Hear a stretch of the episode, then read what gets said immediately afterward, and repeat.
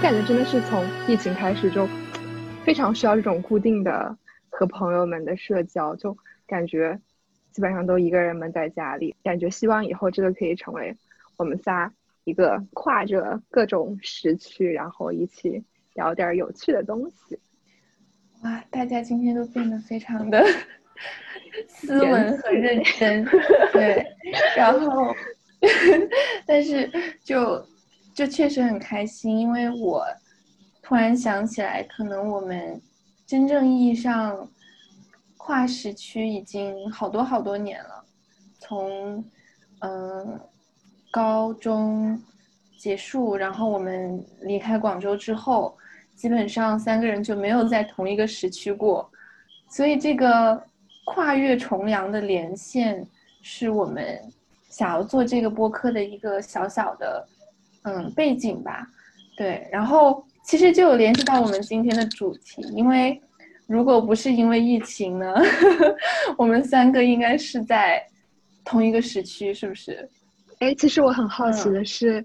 疫情都打乱了你们什么样的计划？就如果假设回到一年之前没有疫情这个事儿，我们现在会在哪里？会在美国，在滨州，在 CFU。对，其实如果没有疫情的话，我们仨应该是在同个时期的。哎，真是我做了功课的。就我们的第一期就是去回顾一下，嗯，如果没有过去这一年发生了很多事情，然后可能我们会是什么样子？然后可能也是想自己记录一下我们对过去这一年的感受。其实好像，就是我们现在看回去会觉得，二零年是被整个疫情占据，然后一直到现在，可能疫情就是是一个突如其来，然后持续了很久的事情。但是我去翻日记的时候，就很惊讶的发现，其实这里边还可以有很多不同的段落。就是疫情刚刚来的时候，可能是一个不知道它什么时候会结束的状态。就跟我们现在的想法说，它会持续这么久，其实很不一样。所以我就发现自己可能二月份的时候是在等待复学，就是是两周、三周，学校不断的在推延，就是重新上课的这个时间，然后再到后面就是变成确定不能上学，然后再到后面可能嗯也确定不能出国，就是中间好像还发生了。好多好多事情，对，嗯，正好现在是是一月三十号，就是离我们刚刚开始国内的疫情就是一年的时间，一年多了。嗯，天呐，其实我的想法或者是不太一样，就当时可能二三月份的时候会，确实会有一段时间的恐慌，就刚开始的时候，但是当时其实是对。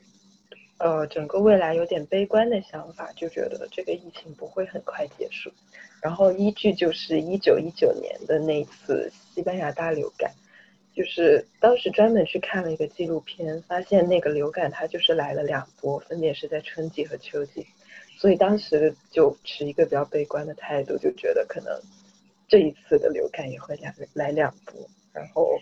出国是不可能出国。嗯。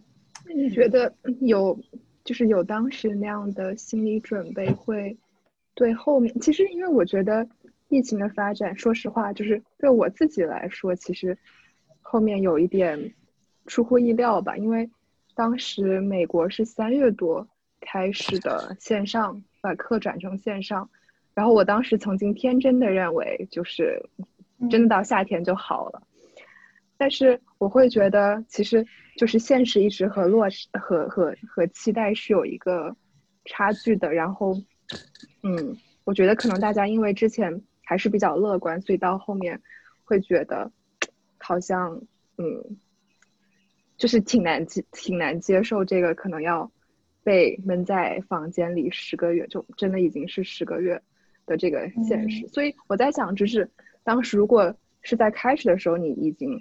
就是有做好那种打长久战的准备，会不会对后面的心态调整会有一点帮助？嗯，我觉得其实一个心态调好了，另外一个心态也会有点恐慌，就是可能面对疫情，嗯，就有了这个打持久战的心理准备。但是面对很多的东西，比如说我毕业了要去哪儿，然后呃，我是回家还是留在上海？我要找工作吗？还是留在哪里？这其实是里面有很多的挣扎。然后我相信，其实大家也是这样。小明可能没有挣扎。其实，嗯。我我觉得我可能算是，嗯，大家中比较幸运的。我一直觉得，就我当时的处境，可能有最紧张的时候，应该是其实是六七月份的时候，美国出就是说有可能国际学生会因为要网课的原因会需要要离开美国，那个时候是应该是最紧张的时候。但是，嗯，我觉得我的计划大体上没有发生很大的改变。不过其实。也庆幸当时大四突然 决定要读 PhD，然后就是申请，然后到后面的整个大的计划没有变嘛。但是我觉得就是用一个非常特殊的形式结束了本科，然后开始了博士的第一个学期，还是觉得挺魔幻的。就是一直感觉生活从三月份开始就被按下了暂停，然后一直到现在还是。感觉就是时间已经过去了好几个月，快快一年了。对，但是，而且这种时间的流逝很没有感觉，就恍恍惚惚的，好像我都做了些什么，然后就突然这么快，二零二一年的第一个月就要快结束了。其实想一下，小明上一次回家是什么时候？就是回广州。我已经有超过两年没有回国了。我上一次。从国内回来是一九年的一月二十号，超过两年。对，就假如没有疫情的话，你二零年的时候会回国？会的，会的。哦，对，其实一个我觉得对我来说可能最大的计划的改变，就是本来计划好就是爸妈会在五月份毕业典礼的时候会来美国看我，然后他们也一直也没有来过美国东部嘛，所以本来其实都已经很早就计划好了，两周带爸妈在美东玩一圈。然后再回国，回国可能，对，当时还计划说想去国内的各个高校去找高中的小伙伴，然后觉得想就是体验一下国内的高校生活，就趁大家毕业之前，嗯，然后对疫情这一波来了之后，就整个暑假的计划就全部都取消了，然后也，嗯，不知道呀，不知道下一次回国的计划会是什么时候？你觉得最难的？月份是什么时候？就是感觉可能从一月份开始，你觉得哪一段时间是最就是最难熬的时候？最难熬的可能要分面对疫情的心态和面对自己未来的心态。如果是疫情的话，那肯定就是一二月份，因为真的就很怕传到广州。那个时候就是什么呃，过年的那个。花街上面也有传言说有人就是有传染者去过那边，所以当时真的很恐慌。然后等到稍微控制住了一下之后，最难熬的阶段可能就是快毕业的时候。快毕业的话，嗯，住了四年的地方要马上迁走，然后嗯，当时也在纠结了，到底要干什么？嗯，那个时候应该是最最难的，然后找房子。搬家适应新的租，就是新的通勤方式或者怎么样？那小明呢？你最难熬是啥时候？嗯，我觉得可能对我来说没有一个，就是没有一个特定的时间段是说特别难，或者是我觉得就是整个过程有一点磨人，就是我觉得特别是在于，我感觉是可能秋季学期开始之后。就是大家本来，我觉得主要是那个心理落差，因为真的本来觉得就是暑假就好了，然后秋季可以一切都恢复正常。就我当时还很天真的以为说，嗯，对，就是秋季就可以，啊，线下上课，然后什么都好。但是其实我觉得美国反倒是从。嗯，大概九月、十月开始，那个数量就就就第二波吧，或者是第三波，我也不知道该怎么去描述。但是就真的那个时候，那个数量就开始又上升，所以我觉得比较难熬的地方是你不知道这个什么时候会结束。就是如果你给我一个稍微清晰一点的时间线，就是好，如果我们可能未来的呃一个月大家全部居家隔离，然后就非常严格的这种居家隔离，然后一个月之后就可以或者就更自由一点，我觉得这样会好一些吧。但是现在就是真的是遥遥无期，就不知道。看不到未来的希望，对我觉得这种是比较难熬的，而且我觉得特别是到，嗯，就几个月之后，大家会有一种就是疲倦了，闷在家那种对闷在家里的生活。小明讲了一个东西，我觉得真的是很有同感，就是就是有时候等待并不吓人，就是可能你。如果给你一个清晰的时间线，然后你知道要等到什么时候，这个事情会变得容易一些。就比方说，我想到就是可能在对于我来说，就是在五六月份的时候，然后觉得应该是很难出国了。然后包括当时我本来嗯暑假不是也要去美国做研究嘛，然后那个项目也取消了。然后那之后就是我会觉得。我要开始打算接下来这一年干的事情，然后这样的话，好像就是事情能变得清晰很多，然后你会觉得，就是心里更有底气去做一些计划，就不像之前可能对于我来说，就是我依然不知道我应该下一步做什么，就是我应不应该为我的下一步做打算。显著的一个特点就是不确定性会陡增。就包括刚刚小明说的那种不知道尽头在哪的，我觉得也是不确定性的一种体现，就是就没有一个确定的东西让你可以安排现在自己当下的一个生活，就感觉之前我们的日程表可能更倾向于未来要做什么，所以反推到我现在我应该去做什么，但现在未来好像渺渺无期，然后没有一个确定的点，所以就会觉得当下也不知道该做什么。其实我觉得，就是对于未来的这种不确定性，会不会折射到，就是你对于当下，因为你不确定未来会发生什么，所以你感觉好像现在计划也没有什么用。但是，当这种不确定性升高之后，就会发现，很多时候规划是要根据现实去调整的。然后现在想太多，或者只是庸人自扰。我觉得我终于有机会可以好好享受当下的生活，就当下和朋友之间的联系，然后一些嗯休息，一些嗯为自己前途打算以外的一些活动。我不知道思思会不会有这种感觉。当时对于我的感受是，我终于可以去犯一些错，我终于可以去容忍自己做一些。以前自己不敢做的事情，就是，就是，对，就当时，嗯，我觉得对于我来说，可能也有很低谷的一段时间。就低谷的那段时间，就是，嗯，疫情刚开始，一直到网课结束，提交毕业论文那段时间。因为，嗯，那个时候是每天在家，然后你要付出很大的这个这个精力和。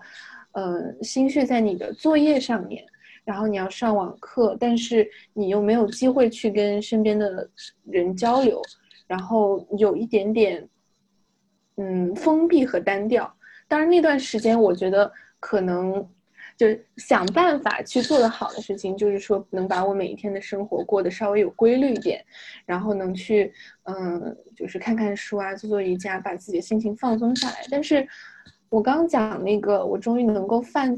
错这样的想法，我觉得是在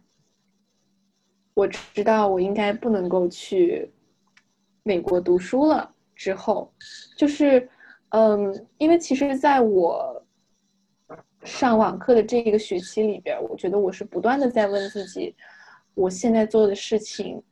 嗯，是不是我想要继续做下去的？因为做学术对于我来说也是。嗯，思考了很久，然后钻研了很久的事情，然后但是我觉得，嗯，到某一个位置，到去年年初的时候，我觉得我是产生了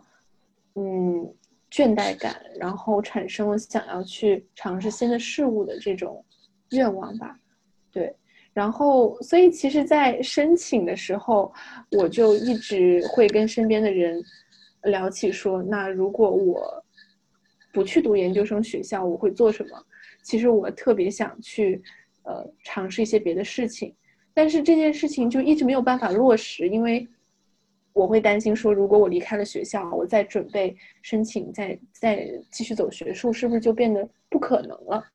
对，然后当然这是一个嗯很绝对的想法，但是确实，在一切都井然有序的时候，你想要打破这种秩序。我觉得是非常需要勇气的，然后偏偏在这个时候呢，就是有人帮你打破了秩序。就是我，我记得当时，我记得当时我跟，就是那个我的研究生学校，我们那个呃 Harvard Mission 的那个 advisor，就是有一个老师，他会嗯负责跟我们聊一聊嘛，就是给我们这些国际生调整一下心态。然后呢？当时我们就问他说：“我们可不可以 defer 一年？那个学校能不能帮我们留着 offer？” 然后他就说：“当然可以，因为这个不是你自己一个人做出的选择，是世界帮你做出的选择。”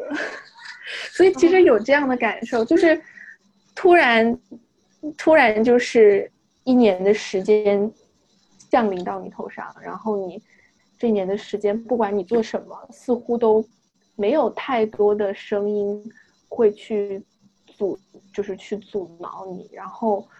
这段时间，我觉得是挺奢侈的。现在回想起来，对 我很喜欢思刚刚一句话，就是那个有人帮你打破了那个秩序，就是把你原来井然有序、按部就班，呃，哪儿毕业的就应该怎么样，就你应该和你的朋友一样去做一些你应该做的事情。然后现在就是突然间。好像这些外在的秩序在这一年都消失了。哎，这个真的很，所以有点像，所以有点像，就是，就是挺意外的发现，说一件，嗯，破坏性极强的事情吧，就是不管是对我们个人还是对社会来说，都是一个一个破坏性很强的事情，它也意外的去破坏了你身上的那个条条框框，就是你身上本来的那种。沉重的负担，所以，嗯，现在不管是现在想起来，还是当时想起来，我其实都觉得还挺庆幸自己能够有这样一段就是不同寻常的空闲的时间，然后去做一点常规以外的事情。其实当时直指是不是也是有这样的心情？嗯。我觉得刚刚那就是那种心情，可能是大家面对危机的时候一种，就是危中有机的态度。就可能确实一开始会很害怕那种突如其来的天灾人祸的这些事情，但其实我觉得二零二零年让我学到的最就是最大的一点就是，嗯，危中有机，就是是有机遇在里面的。然后这个机遇可能是你。自己的改变，或者说你整个人生道路的改变的一个契机，对，嗯，对，我觉得你们俩其实刚才提到的一个共同的点，就是我会感觉这一年对于你们来说是一个 diversion，就是像前面那条本来已经很早以前就规划好的路，然后突然有一天那个人告诉你对不起，我们封路了，然后你现在就是其实是一个机会让你自己去想。我的 Plan A 不 work 的话，那我的 Plan B 和 Plan C 都是什么？其实，我觉得我们已经很习惯于去做计划，就是小到可能这个学期你的计划是什么，或者我这一天的计划是什么，然后大到我本科毕业要做什么，我博士毕业要做什么，就是太习惯于活在自己制定好的这个计划里，然后并且会，我觉得任何一点点稍微有一点偏离轨道的行为都会。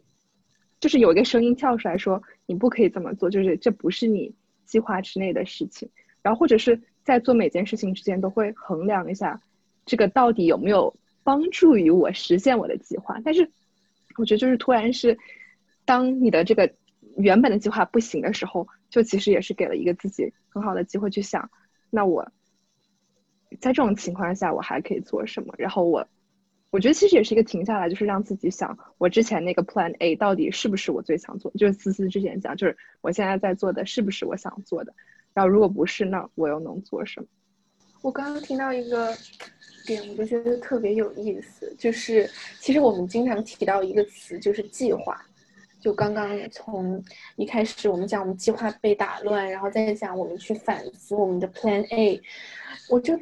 就觉得小明讲的很对的一个东西，就是计划这件事情本身要求我们去尽可能精确的衡量我们的成本、我们的收益还有我们的 风险，就是它是一个过于理性的行为，然后以至于计划这个东西可能就会让我们。失去一些其他的可能性，我为什么会觉得这个挺有意思呢？就是我觉得可能对于我来说，过去一年有一个比较艰难的时期是找工作的时期，因为我不知道直指是不是特别顺利的就找到了工作，但是其实我一开始在投简历的时候，到最后拿到 offer，中间可能经历了有快两个月的时间，然后这段时间我就。经历了很多的自我怀疑，因为其实还挺困难的。然后我觉得其中一个困难的原因是，嗯，我的简历或者说我过去的经历其实不是为某一个特定的职业打造的，除了学术。对，然后这个这个就有一个很有意思的东西是，计划这个东西好像就要求我们去为某一个特定的职业。某一个特定的位置去打造自己的那个 resume，然后去给自己建立一个呃非常有竞争力的一个一个 package，然后但是跳出这个计划呢，好像就是你会获得一些经历啊，这些经历可能你不一定能够摆在你的简历上面，就是它有点像是偏离了我们本来的那种理性的考量，然后或者是。或者是你身边的人要求你的那种对自己的清晰的认知，更像是一种漫游，就是一种探索。所以，我我现在也依然会想说，就是不由自主的用很理性的想法说，那我这一年付出的这些经历和我实习探索的这些东西，到底能够最后成为我的什么呢？然后到底最后又会成为我的？嗯，就是会为我未来的 plan，就是造成什么影响呢？所以就似乎是它对我们的影响到底是一个中间的小小的岔路，还是说其实这个 diversion 就是对我们的影响能够更深刻？其实我还挺好奇，就是你可能得我们几年之后才知道，其实思刚提出的那个问题，就是说我找到工作是不是很容易？但其实。我现在做科研助理的工作是，我实习投了好几份简历，就是投了挺多，但是都没有中的情况下，然后我觉得，那我毕业回广州继续投吧。但是在那个时候，就是，呃，国家这边有政策，就是说，呃，毕业生留校可以有那个优惠，就是有工资的补贴或者怎么样，所以我们组的导师就把我留下了。所以其实我的工作环境和原来是差不多的。像你刚刚说的各种各样的，就是我们之前都习惯于朝着一个目标，然后把自己现在所有的努力都放到朝那个目标前进的方向上。但我觉得可能过了二零二零年，我的人生价值观会有一个很大的转变，就是说不要把鸡蛋放在同一个篮子里，就是这种嗯，可能增加自己抗风险的一个能力吧。就至少这一条路不通，你还有下一条路可以试着去走一走。对，其实我我现在就非常想讲一个外星人的语言，就是在计算机里面有一个，就是叫 exploration 和 exploitation 这两个取舍的一个问题，就是一个是你可以多去探索你各种各样的可能性，然后以获得最有。就这个其实是一个嗯多弊问题，就比如说你在嗯赌场里面玩老虎机，然后你有很多个那个 arm 可以选，然后在这个情况下，你不知道哪一个 arm 会给你最大的回报，所以要么你可以选择就多去探索，然后直到你找到你觉得是最优的那个，然后或者你可以选择在当下你觉得最优的那一个 arm，你就一直在 exploit 它。所以其实我觉得我们的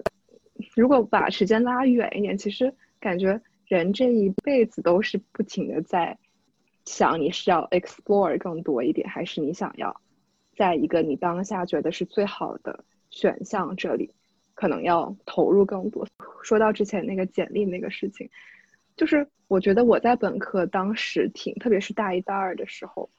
就觉得周围大家的感觉就是，你想要在大学毕业找到一份比较好的工作，那你从之前你你就要不断的在你的简历上增加你的实习经历，然后你你后面每一份实习经历都是。由你前面的实习所决定的，所以就是感觉很容易，大家就陷入到那种我就要盯着单一目标，因为你不这么做，其实很多时候就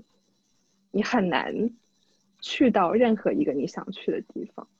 所以，对我也不知道什么时候是一个比较好的平衡。嗯，其实就是当我们从比如说从嗯呃 dig in 一个领域转到尝试其他的领域。会害怕一个沉没成本的问题，就是说，嗯，我已经在这个领域投入了那么多的心力，是不是就差最后的一个那根稻草，就是就差最后一点点，但是我放弃了，那会不会就是一个很很有遗憾的事情？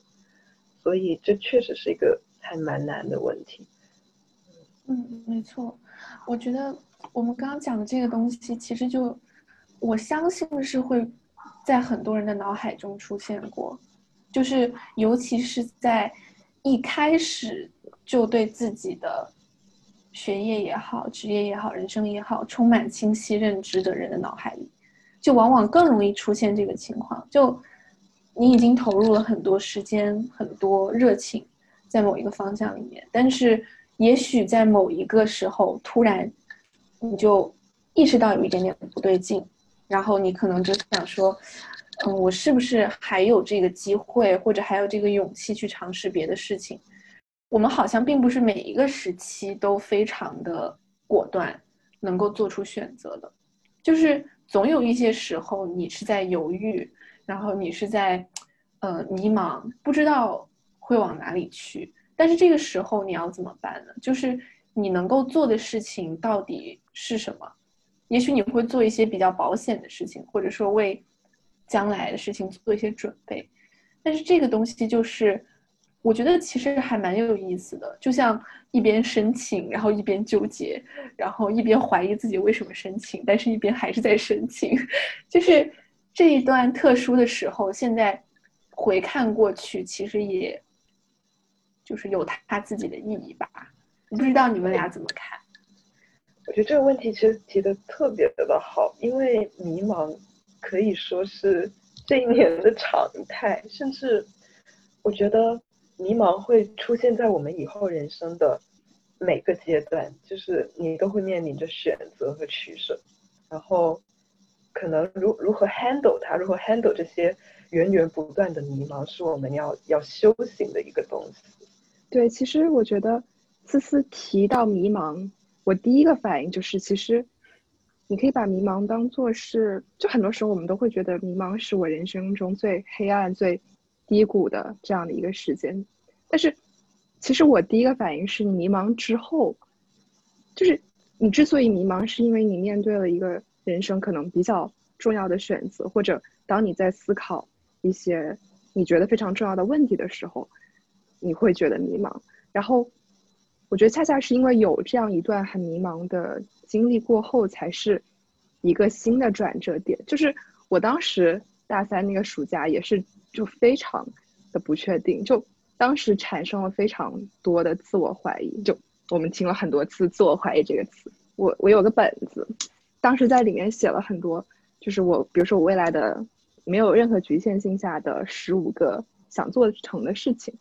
然后我写了。可能对我来说比较关键的五个词，就是我觉得是自己跟自己脑爆的一个过程。然后第二个是我当时就真的是找了身边非常多的人，聊同样的，也不是同样的问题吧，就是聊我现在这种纠结迷茫的状态。然后我觉得其实可以从和不同经历的人聊天的这个过程中，然后其实也慢慢帮我梳理说出来，就是我自己最喜欢的状态是什么。对我觉得在经历过了那样可能几个月，就是真的不知道我是谁，我在哪儿，我要去哪儿，就这种过程的之后，就是你会觉得一下子有一点豁然开朗的感觉，虽然好像未来还是。就是不能看得非常清楚，就还是有很多不确定的东西在。但是，我觉得至少是你会觉得你是从一个低谷，然后开始慢慢往上走的那种感觉。其实我还蛮认同小明刚刚说的，就和不同的人去交流。就真的关于迷茫这件事情，迷茫的时候本来状态就不好，然后每个人肯定都有自己的局限和就是盲点，然后跟别人交流其实是很能。很能打破你一些原有的思维惯性的东西，我觉得这就是一个不确定性美妙的地方，就是开放更多的可能性给自己吧，然后也允许自己去做出一些跟规律不太相符的事。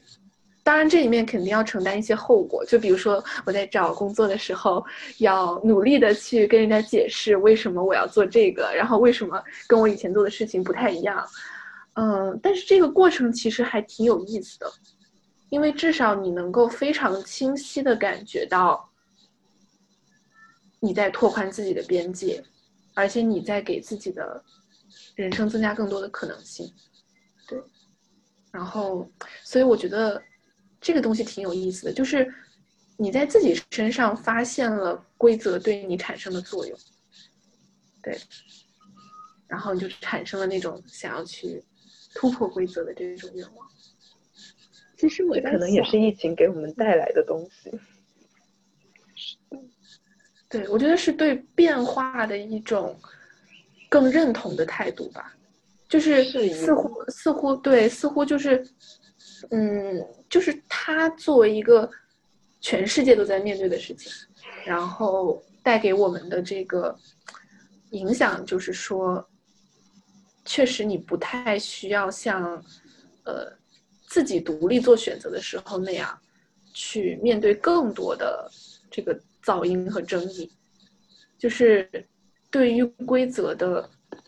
呃怎么说呢偏离啊，或者是对于。规律的不相信，好像在慢慢成为一个共识，就是更多人开始去反思这个事情。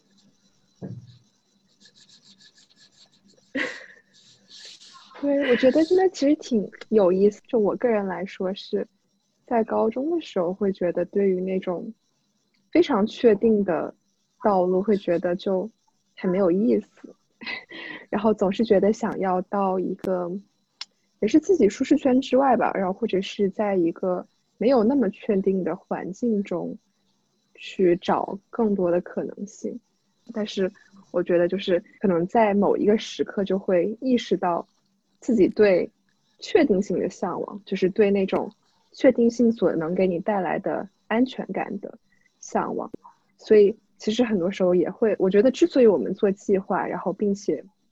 那么执念于这个计划的顺利执行，其实我觉得也是有，也是就是想自己有一种那种掌控感也好，或者就是说，嗯，就是那种确定性，计划的确定性给自己带来的一种安全感吧。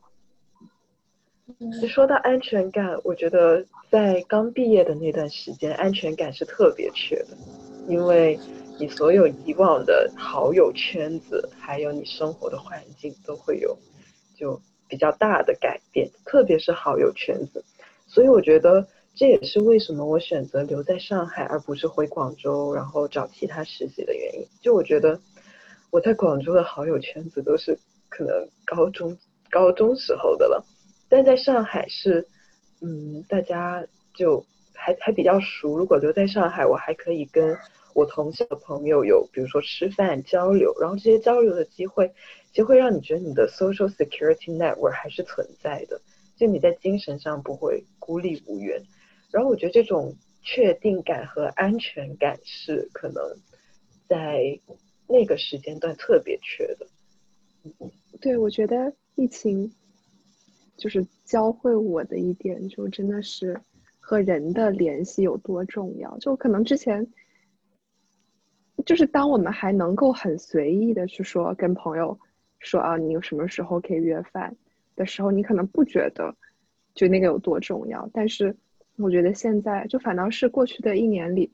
我倒是跟有好些很久都没有联系的朋友，然后大家会说哦，我们我们 Zoom 上。再聊个天吧，就就反倒是给大家一种这种，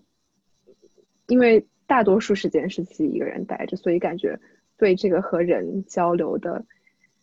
就变得更加渴望有和其他人类 的一个交流。然后可能对有的时候我在想，会不会这也是一个机会，让我们就是更多的去，比如说和很久没有联系的朋友聊天，然后或者是和一些你可能平时。虽然是啊，现现实中可能会比较近的人，但一直也没有机会约饭的人，会突然想着说啊，我们等疫情结束了之后，大家可以一起聚一下。就人和人交往能带来的安心，然后知道你也面临着这种问题，我也面临着，挺挺安全的。虽然说它可能会变成一种舒适圈，但是至少在现在这个情况下，还是挺需要的。嗯，我感觉其实，其实人特别需要这种，你说它是舒适圈也好，但但就是特别需要这种东西，就是个刚需，就是 human connection。之前我在上那个 positive psychology 的时候，我们就会花很多的时间讲这个东西，就是 human connection 的重要，而且甚至是一些，嗯，就是 physical 的这种。呃，接触，然后我们能够见到对方，其实这个是一个不可或缺的东西，对。然后，所以我觉得我的安全感其实就来自于真正能够做一个线下实习，然后能够跟一群充满热情的人，然后去做什么工作也好，就工作内容不重要，但是重要的是你能够。感受到那种人和人之间的关心也好，然后或者是互相帮助的那种愿望也好，这个东西就非常的可贵。对，会不会就是以前我们太喜欢追逐着自己心里的那个目标，很多时候会忽略了和周围的人的那种很日常、很细碎，但是会有点小温暖的那种相处。然后恰恰是这个机会，当我们未来的目标好像突然就是崩塌，或者说受到冲击之后，然后我们才有机会，才有时间去重新体会这种，嗯嗯，community 或者说归属感，就这种很双引号无用的东西。啊，我觉得说的就说到了我的心坎儿上，因为我真的是感觉。就是大学的前三年吧，或者是就是，当你整个人处在一个，就是你眼里可能只有那一个或者几个小的目标的时候，你觉得就其实是会忽视了生活中其他很细小的，但是也会给人就是觉得很温暖的一些和人的交流也好，或者是就是一些细碎的事情，因为，嗯。我觉得就是我刚刚在听只是讲的时候，我就觉得有一点点悲伤，就是觉得我们难道我们真的是要有遇到一个这样的机会才会就是意识到这一点吗？因为我感觉就之前好像一直是很快很快的往前走，然后现在突然有一个时间，就是说停，你不能动，就是真的是生活一下变成了慢镜头。然后我觉得，在这个这么慢的节奏中，好像我们终于有时间去做一些自己想做但是没时间做的事情。然后其中就包括了像芝芝说的，和可能和朋友聊天啊，然后或者是就是做一件自己很喜欢的事情，然后或者是读书，就突然觉得有一点点伤感。然后。我其实特别好奇小明，就是因为我们仨里边，你应该是最经历孤独的时间最长，然后在过去的这一段时间里面，能够 handle 的最好的，所以我特别好奇，就是对你来说，那个最重要的，能够帮助你一个人生活的好的东西是什么？嗯，我觉得这是一个非常好的问题。我觉得我也这么，就是可能过去的十个月里吧，我也不断的在问自己，就是什么东西是对我来说最重要的。就因为还是说到之前讲的那一点，就是我觉得疫情是帮帮我们砍掉了很多，就是生活中可能更复杂的一些东西，比如说你可以出去看演唱会，可以去。玩这个玩那个，可以出去吃好吃的。就是当疫情来的时候，所有这些东西都没了之后，我觉得剩下的，然后我们还在一直在做的东西，才是对我们最重要的一些事情。然后我觉得对我个人来说的话，就是我还是觉得就是和人的接触，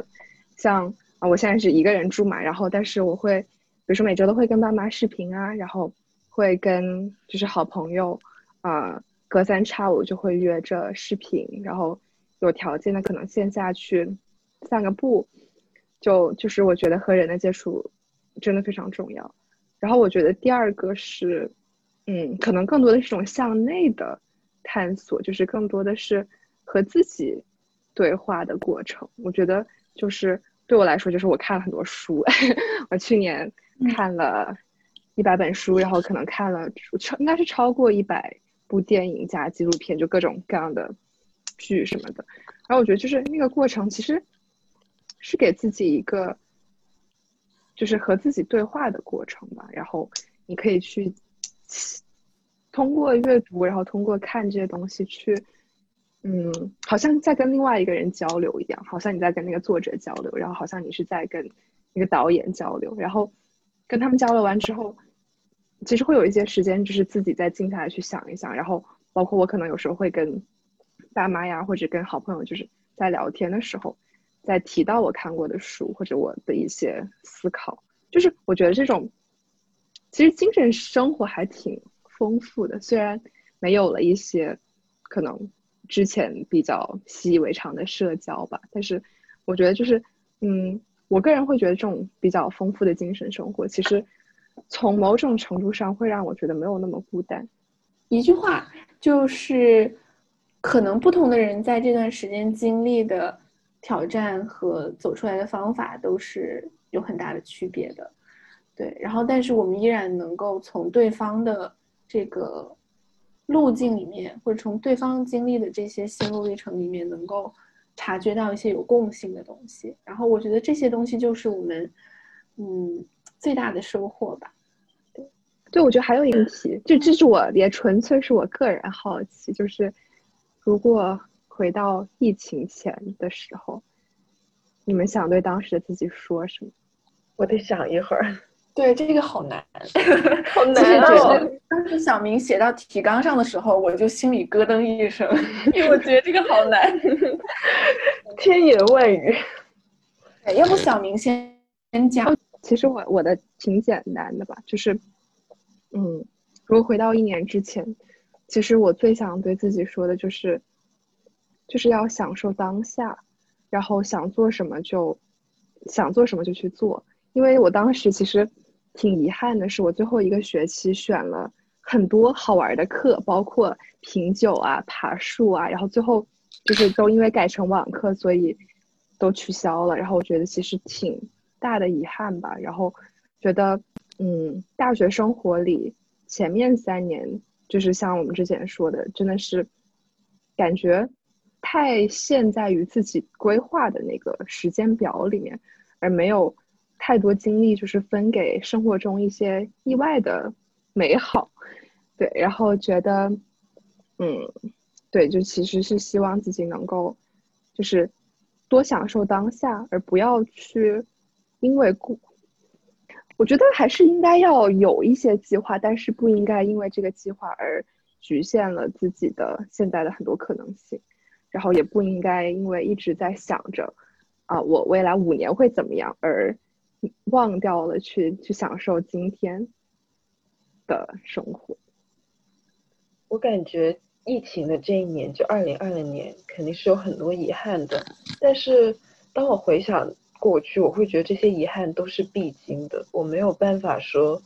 嗯，我对以前的自己说了一句什么话，所以我能避免那些坎坷或者说纠结。我觉得那些都是我的必经之路，是那些东西造就了现在的我。所以我能说的可能就只有多运动，别熬夜，多和人交流。